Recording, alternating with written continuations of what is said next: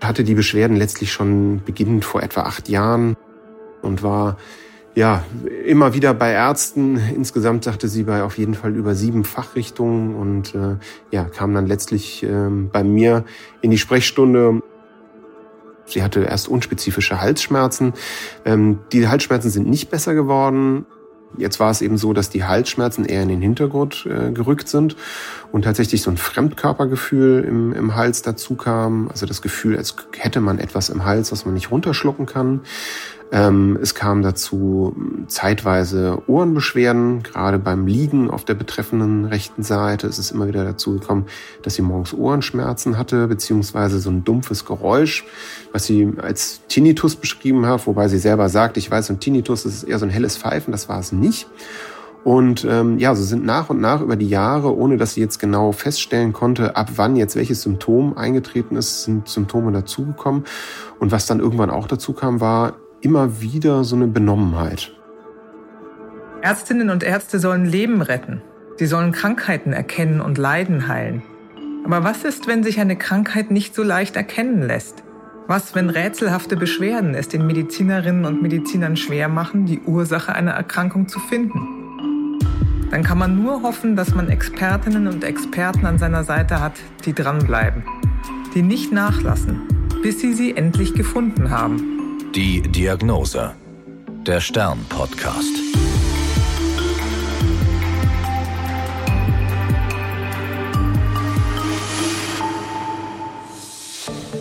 Ich bin Annika Geißler, Ärztin und Redakteurin und beim Stern für die Rubrik Die Diagnose verantwortlich. Hier erzählen Medizinerinnen und Mediziner von ihren ungewöhnlichsten Fällen. Heute spreche ich mit Dr. Nils Heim. Er ist Oberarzt für Mund-, Kiefer- und plastische Gesichtschirurgie am Universitätsklinikum Bonn. Vor einigen Jahren hat er eine Sprechstunde für seltene Kiefererkrankungen an der Klinik initiiert. Wir sprechen heute über eine Frau, die seit acht Jahren an unterschiedlichen Beschwerden litt. Losgegangen war es mit anhaltenden Halsschmerzen. Nach und nach kamen immer neue Symptome dazu, zum Beispiel Ohrenbeschwerden und Schwindel. Die Patientin, also weibliche Patientin mittleren Alters, die war Mitte 50, das genaue Alter müsste ich jetzt lügen, aber ich, Mitte 50 war die Patientin, ähm, kam in meine Sprechstunde für seltene Kiefererkrankungen, die ich vor drei oder vier Jahren initiiert habe und ähm, war primär sehr misstrauisch, was sich dann nachher rauskristallisiert hat, weil sie eben schon bei ganz, ganz vielen Ärzten war und im Endeffekt dann irgendwann nach einem langen Ärztemarathon, nach einer langen Odyssee bei verschiedenen Fachrichtungen auf die Schiene geschoben ist, dass sie eine psychiatrische Erkrankung hat äh, und letztlich nichts Somatisches, also nichts, was man irgendwie erklären könnte. Ähm, und daher sehr misstrauisch hatte die Beschwerden letztlich schon beginnend vor etwa acht Jahren, wobei das immer sehr schwer ist, da ein genaues Datum festzulegen. Es ist ja meistens nicht wie bei einer Blinddarmentzündung oder einem gebrochenen Bein, wo man das irgendwie datieren kann. Aber sie sagte also, er seit etwa acht Jahren und war ja immer wieder bei Ärzten. Insgesamt sagte sie bei auf jeden Fall über sieben Fachrichtungen und äh, ja kam dann letztlich äh, bei mir in die Sprechstunde eigentlich gar nicht mit der großen Erwartung, äh, dass wir da jetzt zu einer Lösung kommen, sondern eigentlich nur noch, äh, ja, um einen weiteren Versuch zu starten. Seit acht Jahren hatte sie die Beschwerden. Sie war bei unterschiedlichsten Fachärzten gewesen. Was hatte sie denn für Beschwerden? Womit war es losgegangen und zu welchem Arzt war sie als erstes gegangen? Was, was hat der probiert?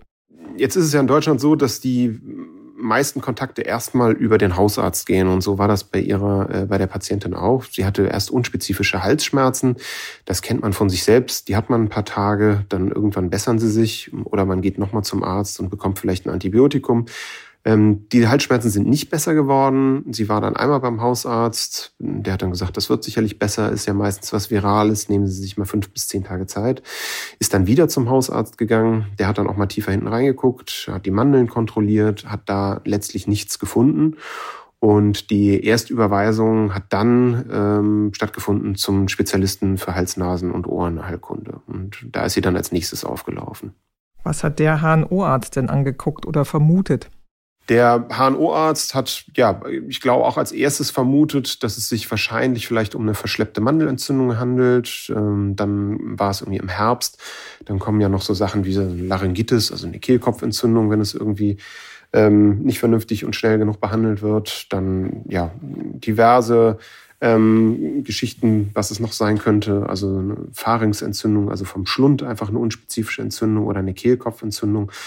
Hat dann auch angefangen mit einer Gerätediagnostik, also sprich hat hinten dann mal reingespiegelt, um die Ecke geschaut, hat sich die Stimmbänder angeguckt und hat da dann aber äh, letztlich auch erstmal nichts gefunden. Was war denn der nächste Facharzt, den die Dame aufgesucht hat? Der nächste Facharzt, das lief äh, parallel. Das war einerseits ein Zahnarzt, weil man vermutet hatte, dass es vielleicht irgendwie einen Weisheitszahn gibt oder vielleicht einen entzündeten Backenzahn ähm, wo die Schmerzen dann einfach in den, in den Hals ausstrahlen.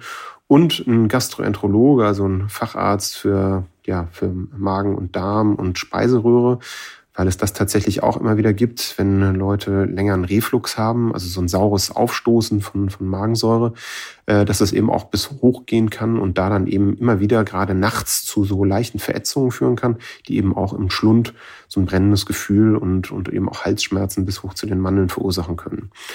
Und äh, ja, der Gastroenterologe hat im Endeffekt dann eine Magenspiegelung gemacht, bei der ja, man im Endeffekt sich auch alles anschauen kann. Das wird ja mit einer Kamera durchgeführt und äh, ist dann die Speiseröhre runtergegangen, hat da nichts Auffälliges gesehen, im Magen zwei, drei Proben genommen, wo auch im Endeffekt auch nichts bei rausgekommen ist und äh, der Zahnarzt hat seine röntgenologische Diagnostik gemacht, hat sie klinisch untersucht und hat da letztlich aber auch nichts Pathologisches finden können, was jetzt darauf hin, hätte hinweisen können, dass da irgendwie eine Infektion nach unten Richtung Hals geht. Das sind ja jetzt schon vier Fachärzte gewesen, die die Dame angeguckt haben. Der Hausarzt, der Zahnarzt, der HNO-Arzt, der Gastroenterologe und die haben nichts Auffälliges gefunden. Wie ging es denn dann mit der Dame weiter? Ja, richtig. Ähm, also wir waren ja jetzt nur bei den Fachabteilungen. Das heißt, die Dame hat sich damit nicht zufrieden gegeben, was man auch verstehen kann. Ist dann, hat dann noch einen weiteren HNO-Arzt konsultiert und äh, zwei weitere Zahnärzte konsultiert, die im Endeffekt aber das gleiche diagnostiziert haben, nämlich dass eigentlich alles in Ordnung ist. Und ähm, ja, letztlich haben wir jetzt die Dinge von den Fachabteilungen abgehandelt, die am häufigsten sind. Das sagt man in der Medizin auch immer. Das ist auch immer ein gutes Leitbild. Das Häufige ist häufig. Damit kann man die meisten Sachen abhandeln. Ähm, das nächste, was jetzt kam, war, man überlegt sich, was spielt denn da hinten noch eine Rolle? Was, was gehört noch zum Hals dazu? Was kann vielleicht noch zu Irritationen führen? Und ähm, hat sich dann beim Orthopäden vorgestellt, der gleichzeitig eben auch ähm, ähm, Spezifizierung hatte, was die Halswirbelsäule anging, um zu schauen, ähm, ob das vielleicht von da kommt, ob da was eingeklemmt ist, ob es vielleicht ein Bandscheibenvorfall in der Halswirbelsäule ist, ob irgendeine Einklemmungssymptomatik da eine Rolle spielt, vielleicht die Kopfgelenke, also sprich der Übergang von, von der Schädelbasis zur Halswirbelsäule. Und äh, ja, hat das letztlich abchecken lassen, ähm, hat da dann auch ein MRT bekommen und zwei Röntgenbilder. Da ist aber nichts Wegweisendes, ebenfalls nichts Wegweisendes bei rausgekommen. Da vergehen ja doch dann einige Wochen bis Monate. Sie haben ja am Anfang gesagt, insgesamt war die Dame schon seit acht Jahren auf der Suche nach der richtigen Diagnose. Jetzt hatte sie schon einige Ärzte aufgesucht, da war nichts Auffälliges festgestellt worden. Blieb es denn die ganze Zeit bei diesen Halsschmerzen oder kam dann noch mehr dazu?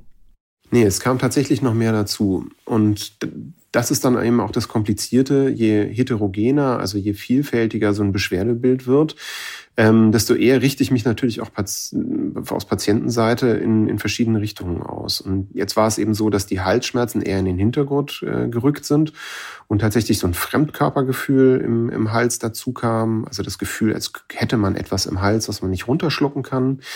Ähm, es kam dazu zeitweise Ohrenbeschwerden, gerade beim Liegen auf der betreffenden rechten Seite. Es ist immer wieder dazu gekommen, dass sie morgens Ohrenschmerzen hatte, beziehungsweise so ein dumpfes Geräusch, was sie als Tinnitus beschrieben hat, wobei sie selber sagt, ich weiß, ein Tinnitus ist eher so ein helles Pfeifen, das war es nicht. Und ähm, ja, so sind nach und nach über die Jahre, ohne dass sie jetzt genau feststellen konnte, ab wann jetzt welches Symptom eingetreten ist, sind Symptome dazugekommen.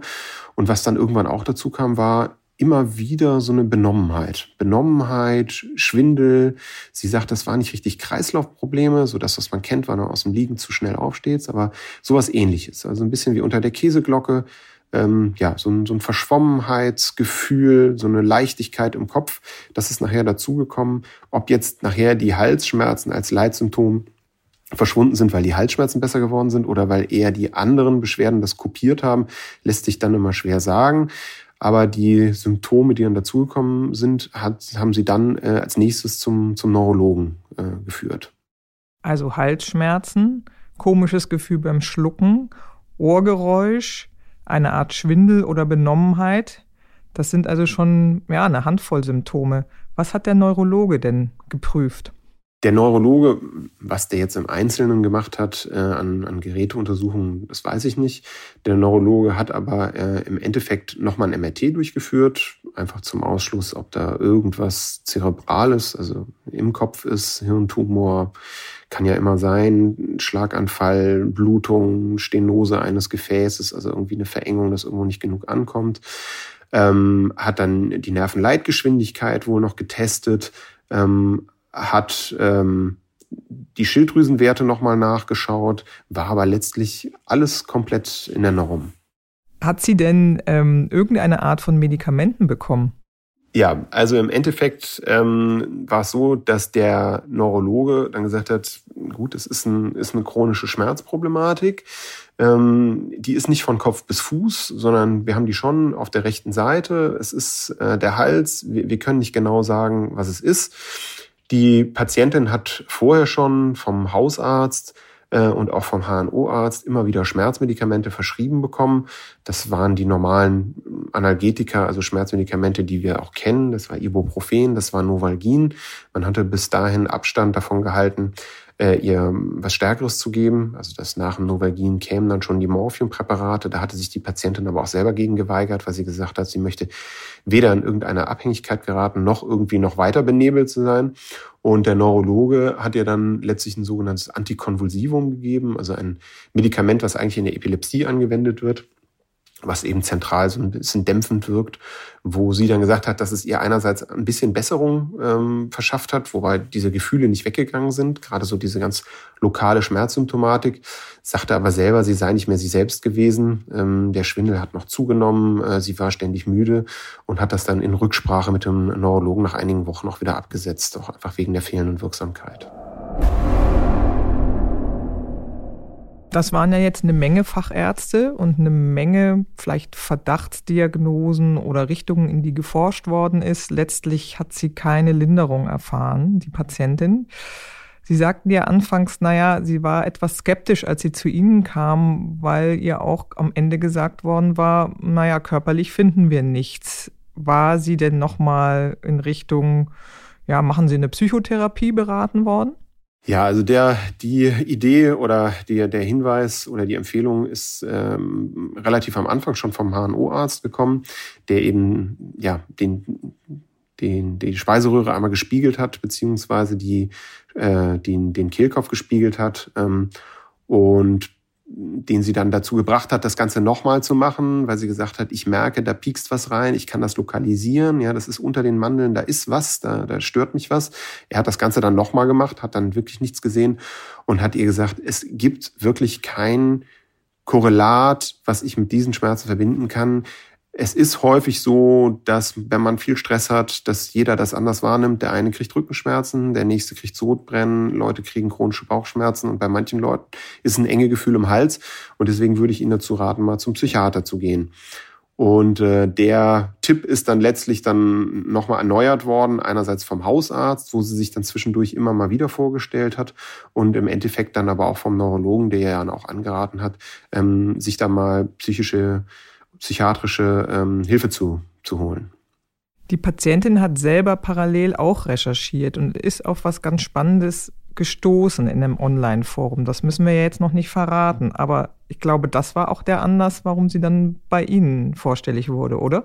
Genau, also eine Überweisung zu mir oder zu uns äh, gab es nicht. Es fehlte ja letztlich auch eine Verdachtsdiagnose. Äh, alle häufigen Sachen waren abgeklärt und ähm, ja, das ist ja Fluch und Segen des Internets.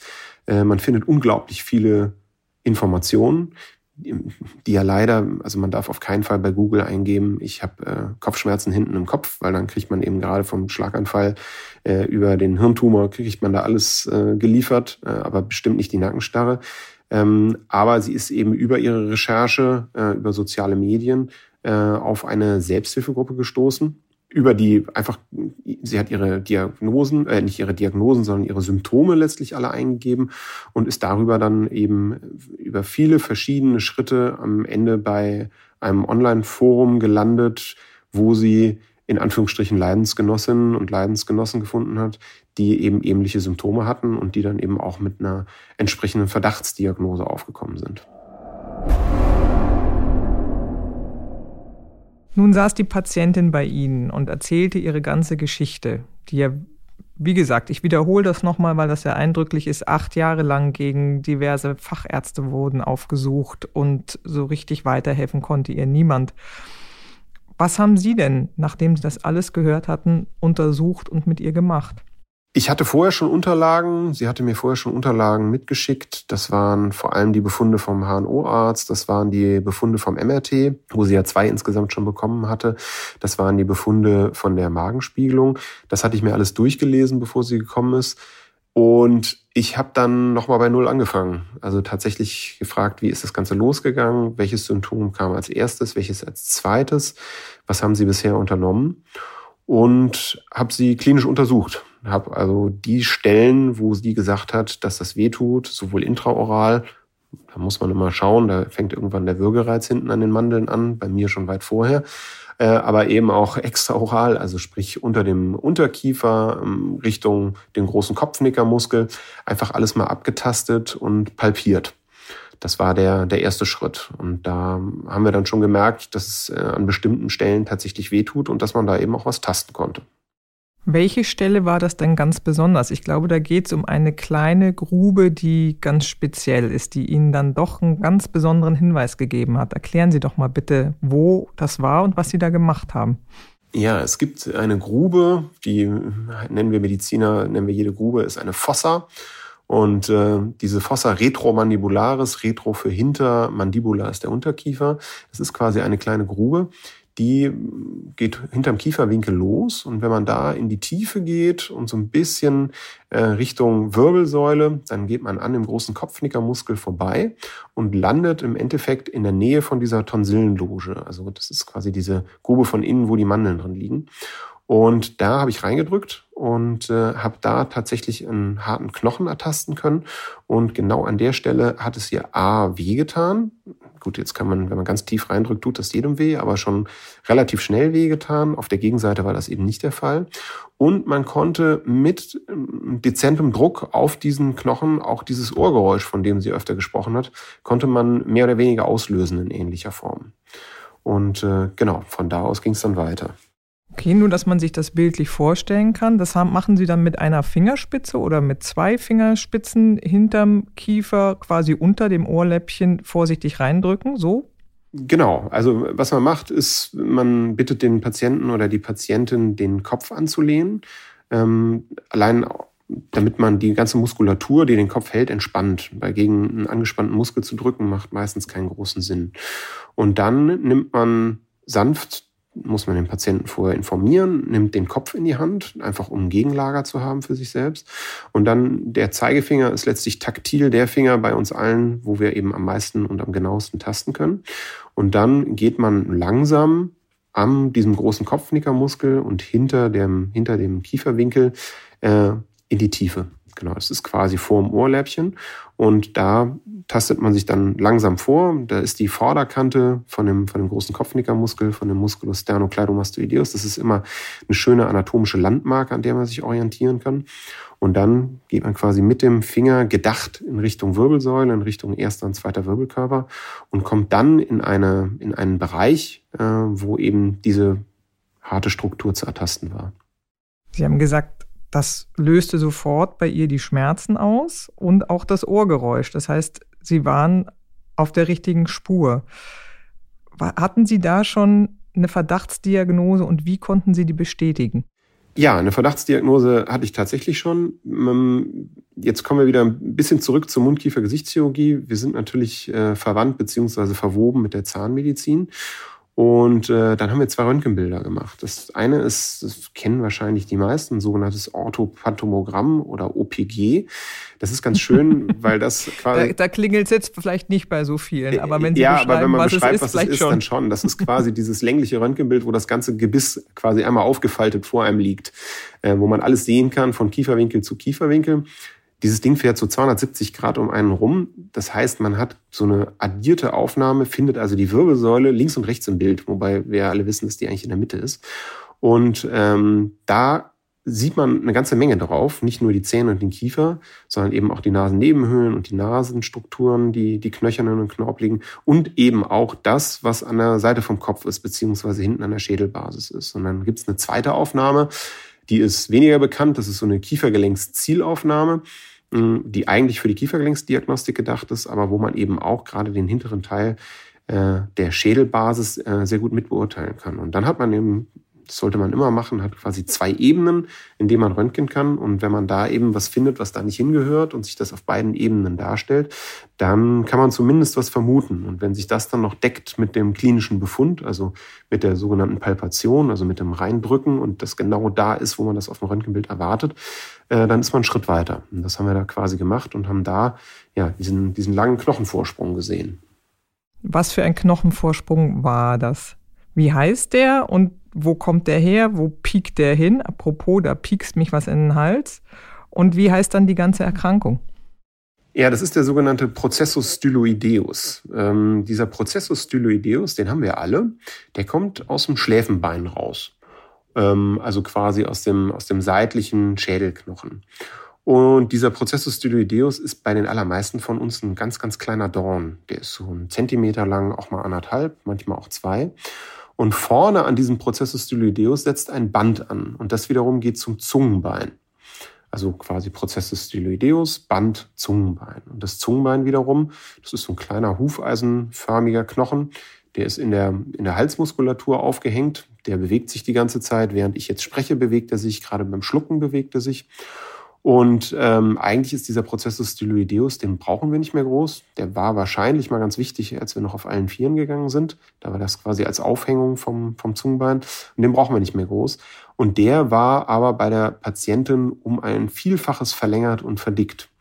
Und eben so, dass man den tatsächlich von außen schon tasten konnte. Und äh, dieses Krankheitsbild dieses verlängerten Prozessus styloideus, quasi ein Knochen, der dann da an einer ganz sensiblen Stelle viel zu lang im Halsgewebe drin ist, das nennt man das Igel-Syndrom. Igel nicht wie, der, wie das stachelige Tier, sondern wie der Adler, weil der HNO-Arzt, der das in den 30er Jahren erst beschrieben hat, Dr. Igel war. Das war ein HNO-Arzt und der hat ein paar Patienten gehabt mit diesem, mit diesem Syndrom und deswegen nach ihm ist es letztlich benannt. Wie heißt denn dieser Knochen auf Deutsch? Weil Prozessus styloideus ist ja sehr kompliziert. Ich habe jetzt auch gerade einen Knoten in der Zunge gekriegt.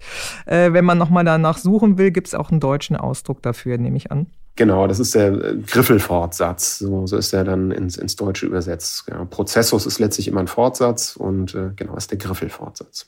Wie lang ist der denn bei Leuten, die jetzt keine Probleme haben normalerweise und wie lang war er bei dieser Patientin?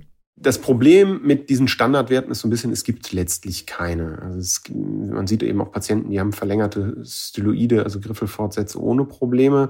Ähm, da wissen wir mittlerweile, es hat einfach was mit der Lage zu tun. Aber man sagt so, der, man kann, man kann so als, als groben Wert kann man sagen, zwischen 1,5 und 2,5 Zentimeter ist soweit noch alles in Ordnung oder zumindest anatomisch nicht verlängert.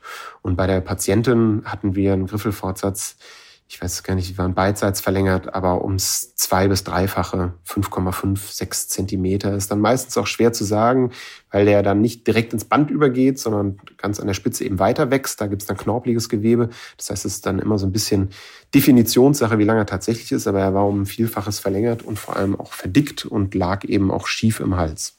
Warum wird dieser Knochen bei manchen Menschen länger oder verdickt? Da gibt es verschiedene Theorien zu. Und da ist letztlich wissen wir es nicht ganz genau. Ich habe da in den letzten Jahren viel zu geforscht. Im Endeffekt gibt es zwei verschiedene Varianten des Igel-Syndroms. Das eine ist tatsächlich, dass der Fortsatz an sich langgezogen und verlängert ist. Da finden wir dann im Mikroskop auch Knorpelzellen ganz vorne an der Spitze, die uns sagen, wahrscheinlich ist es so, dass es so ist, dass der Zug an diesem Band zu, zu doll ist und der Knochen sich einfach verstärkt, um da eben anatomisch ähm, ein Widerlager zu finden. Der wird also quasi lang gezogen. Das haben zum Beispiel Leute, die den Mund nicht so gut aufkriegen, Kiefergelenksproblematiken haben oder einen sehr hohen Muskeltonus, die dann einfach über dieses, über dieses Band da sehr dran ziehen. Die zweite Variante ist, dass das Band an sich, was embryologisch nicht nur Bandzellen drin hat, sondern eben auch Knorpel und Knochenzellen, äh, haben wir also alle da drin versprengt. Bei da ist es ganz häufig so, und das ist die häufige Variante, dass es zu einer kleinen Ruptur, also zu einem man kann sagen, Bänderes kommt. Das kann Skiunfall sein, das kann ein Auffahrunfall sein, das kann eine Mandeloperation sein, das kann aber auch ein Bagatelltrauma sein, also mal gegen die Tür gelaufen und zwei Stunden später wieder vergessen.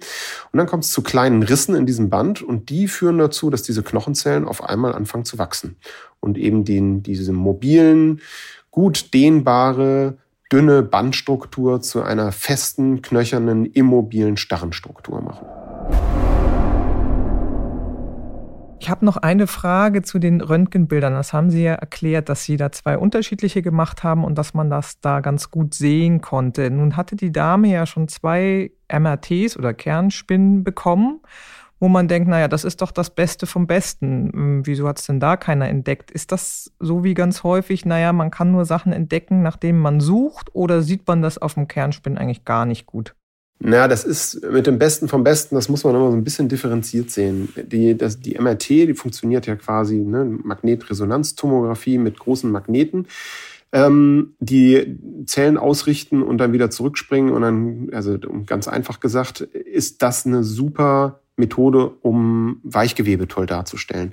Ist aber fürs Hartgewebe gar nicht so gut. Das heißt, die, die Zieldiagnostik für, für Hartgewebe, wenn wir da sagen, das Beste vom Besten ist ein Dünnschicht-CT. Also eine Computertomographie, ganz viele addierte Röntgenbilder sind das im Endeffekt, die dann zu einem dreidimensionalen Bild zusammengefügt werden. Und wenn man irgendwas äh, identifizieren möchte, was knöchern ist, also Hartgewebe, dann ist das CT tatsächlich besser. Das haben wir nachher auch angeschlossen wenn man dann, dann ist es doch so ein bisschen so, wie Sie sagen, wenn man dann weiß, wonach man sucht und sieht im CT diesen riesigen Griffelfortsatz und äh, rekonstruiert sich das vielleicht sogar in 3D und sieht dann diesen Schädel mit diesem ellenlangen Fortsatz, dann sagt man natürlich, wie konnte man denn das übersehen? Aber das ist leider in der alltäglichen Praxis so, das ist bei uns allen noch so. Man kann unglaublich viele Sachen darauf sehen. Und wenn man eben da jetzt nicht nachsucht und dann vielleicht auch gar nicht die richtige Sequenz hat, um nach Knochen zu schauen, äh, dann geht das eben durch. Und das, das war jetzt da auch so. Nochmal zurück zu dem Krankheitsbild Igel-Syndrom. Was weiß man denn darüber? Wer erkrankt häufiger dran? Wie viele Leute gibt es denn in Deutschland überhaupt, die das haben? Ja, auch da ist das Problem immer bei, also das Igel-Syndrom ist eine seltene Erkrankung und bleibt somit auch immer eine Ausschlussdiagnose. Und wenn dann eine seltene Erkrankung noch ein sehr heterogenes, also ein sehr gemischtes Beschwerdebild hat, dann wird es eben ganz kompliziert. Und es gibt Schätzungen, mehr gibt es dazu nicht. Es gibt Schätzungen, dass vier Prozent der mitteleuropäischen Bevölkerung einen verlängerten Griffelfortsatz haben und vier Prozent der Leute mit einem verlängerten Griffelfortsatz Probleme haben. Wenn wir das jetzt ähm, runterrechnen von 80 Millionen Deutschen, dann werden das vielleicht irgendwie ja so um die 100.000 sein, 120.000. Ähm, wie viele es jetzt tatsächlich sind, wie viele symptomatisch sind. Und dann kommt ja immer noch darauf an, wie viele sind so symptomatisch, dass es sie im Alltag stört. Wie viele Leute rennen rum und sagen, ich habe seit zehn Jahren ein bisschen Halsprobleme, aber ich gebe da nicht viel drauf. Ähm, und wie viele Leute sagen, so wie es bei Patienten bei mir sprechen, sie sind kurz vorm Suizid und haben überhaupt gar keine Lebensfreude mehr und dauernd Beschwerden. Und deswegen ist das sehr schwer zu sagen, wie viele Leute haben jetzt tatsächlich das Igel-Syndrom, weil, wie gesagt, ein verlängerter Styloid, verlängerter Griffelfortsatz ist nicht gleichzusetzen mit einem Igel-Syndrom, sondern das Igel-Syndrom kann man dann tatsächlich nur als Igel-Syndrom bezeichnen, wenn die Schmerzsymptomatik auch dazu passt. Sonst ist es einfach nur ein verlängerter Fortsatz. Und nochmal zu dieser Dame zurück. Die Ohrgeräusche, der Schwindel, die Schluckbeschwerden bzw. die Halsschmerzen, das kann man sich ja vorstellen. Sie hatte ja auch gesagt, da piekt irgendwas in meinem Hals. Und die anderen Symptome kommen warum zustande? Ja, das ist ganz spannend. Ähm, Im Endeffekt ist es anatomisch so, dass dieser Griffelfortsatz, wenn wir jetzt im Schläfenbein das Ganze nach oben verfolgen, dann sitzt er da nicht einfach angeklebt auf der Schädelbasis, sondern geht in eine sogenannte Vagina, also in so eine in so eine Einkerbung in den Schädel, wo es dann letztlich auch rauswächst. Und wenn man das noch ganz hoch verfolgt, dann ist man ja wenige Millimeter und zum Teil sogar noch weniger unterhalb des Mittelohrs, also direkt da, wo das Trommelfell das, das Äußere vom Mittelohr trennt. Und ähm, die Leute, die so ein ganz ausgeprägtes, ja, ganz ausgeprägten Griffelfortsatz haben, die haben tatsächlich dann so eine Schallweiterleitung über den Knochen, wahrscheinlich bis zum Mittelohr und haben dann diese komischen Geräusche. Und bei ihr war das einerseits dieses Geräusch und was sie dann aber auch beschrieben hat, war immer wieder ein Strömungsgeräusch. Und da kommen wir jetzt gleichzeitig noch zum Schwindel. Das ist auch ganz spannend. Und zwar ist die große Vene, die das Blut äh, aus, dem, aus dem Kopf zurück in den Hals und dann zum Herz bringt, die sogenannte Vena jugularis interna, also die große Jugularvene, die geht innen an diesem Griffelfortsatz vorbei, beziehungsweise sonst an dem mobilen Band. Ähm, jetzt ist es bei einer Vene ja so, die ist ganz, ganz dünn, die hat nicht wie eine Arterie mehrere Wände und fühlt sich an wie so ein Gummi, sondern wenn man da das Blut rauslässt, dann liegt die flach auf dem Boden. Und die wurde gerade beim Seitwärtsliegen und bei bestimmten Bewegungen komplett abgedrückt von dem Griffelfortsatz. Und was dann passiert ist, dass das venöse Blut sich im Kopf staut.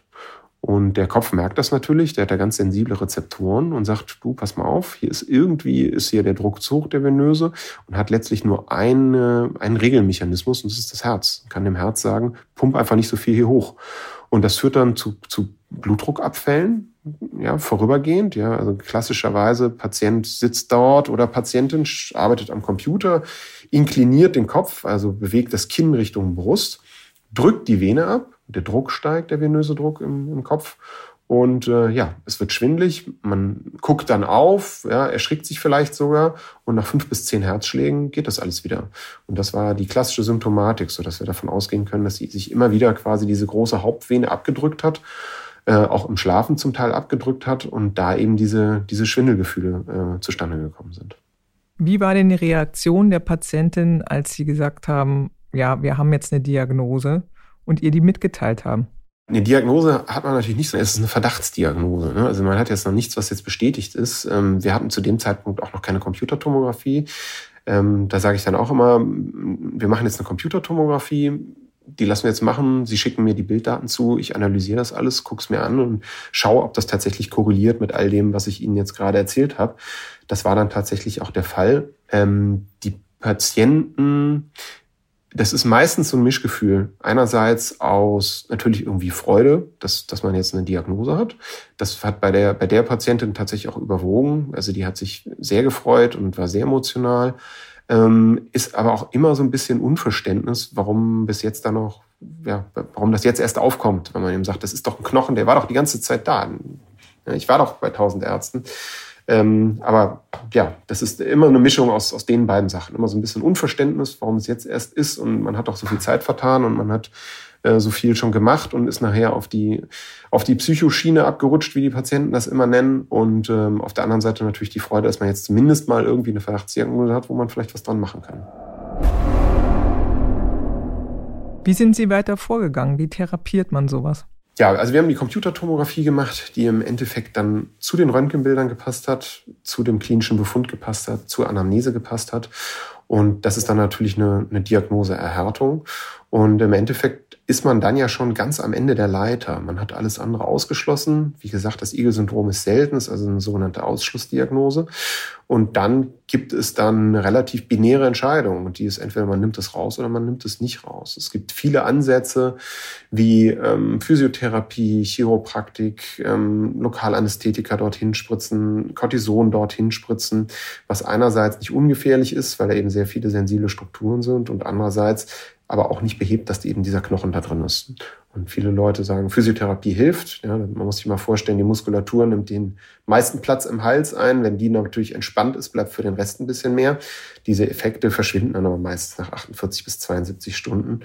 Und äh, ja, im Endeffekt bleibt dann als Ultima Ratio nur, diesen Prozessus styloideus chirurgisch zu entfernen. Und das haben Sie bei dieser Patientin gemacht? Genau, das habe ich bei dieser Patientin gemacht. Das ist im Endeffekt ein Schnitt am Hals das ist letztlich für uns Kieferchirurgen das, was wir jeden Tag machen. Ähm, ein sehr relativ kleiner Schnitt am Hals, vier Zentimeter lang. Der wird in eine Halsfalte gelegt, dass er dann möglichst unauffällig ist. Also nach einigen Monaten ist es meist nicht mehr groß zu sehen. Und dann geht man quasi durch die Haut durch und durch sogenannte Platysma, also diesen Unterhautmuskel durch diesen flächigen und arbeitet sich dann langsam und stumpf, sagen wir immer. Man schneidet also nichts mehr durch, sondern man geht am Vorderrand des Muskels Richtung Schädelbasis, ertastet den, schneidet das Band durch, stellt den letztlich dar, komplett. Darstellen auch deswegen, weil man eben die ganzen sensiblen Strukturen schützen möchte und bricht den dann mehr oder weniger oben nahe der Schädelbasis äh, ab und entfernt ihn. Und wie ging es der Patientin danach? Wie lange dauert das, bis es, ja, bis man merkt, da ist gar nicht mehr so viel an Symptomen oder gar keine mehr? Ja, das muss man jetzt auch so ein bisschen differenzieren. Das sind, wie gesagt, ja wieder die vielen Symptome. Letztlich, wenn man jetzt einen entzündeten Zahn hat, dann tut der weh und wenn der raus ist, dann ist er raus und dann ist auch dieses eine Symptom weg. Das Problem da ist immer, dass da einige neurologische Symptome dabei sind und wir sagen immer, chronifizierter Schmerz bleibt lange und das ist tatsächlich auch so. Also wenn Schmerzen über Wochen und Monate bleiben, äh, dann entfernt man vielleicht manchmal irgendwann den Fokus und die Symptomatik bleibt noch da.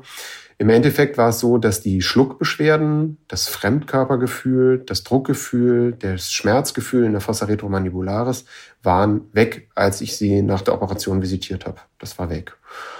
Ähm, die Symptome mit den Ohrgeräuschen und auch ähm, Schwindelsymptome, die sie jetzt aber anders beschrieb, die waren bei der ersten Nachkontrolle nach zehn Tagen, wenn man die Fäden entfernt, waren noch da.